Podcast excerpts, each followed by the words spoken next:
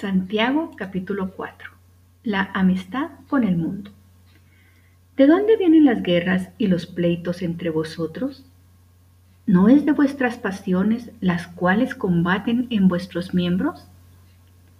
Codiciáis y no tenéis. Matáis y ardéis de envidia y no podéis alcanzar.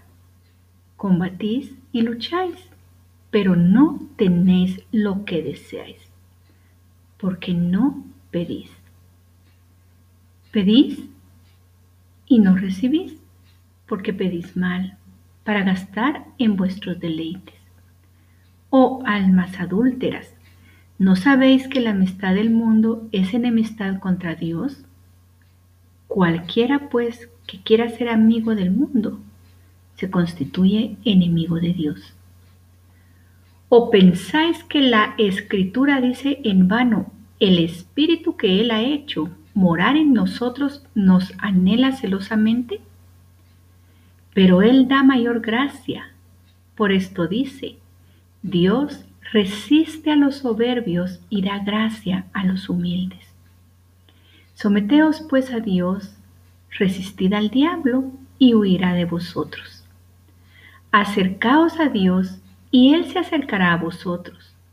Pecadores, limpiad las manos, y vosotros los de doble ánimo, purificad vuestros corazones. Afligíos y lamentad y llorad. Vuestra risa se convertirá en lloro y vuestro gozo en tristeza. Humillaos delante del Señor y Él os exaltará.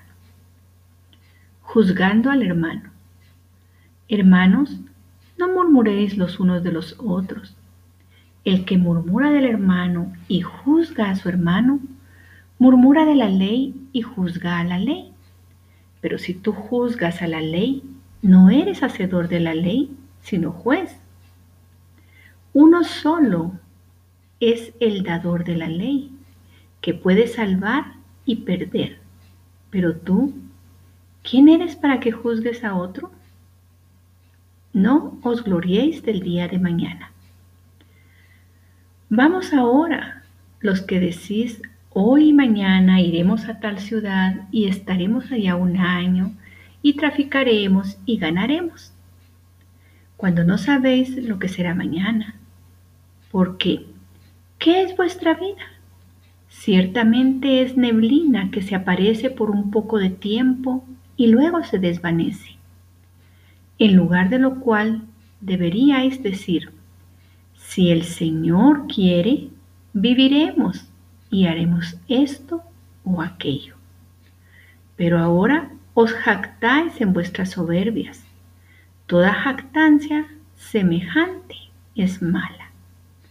Y al que sabe hacer lo bueno y no lo hace, le es pecado. Amén.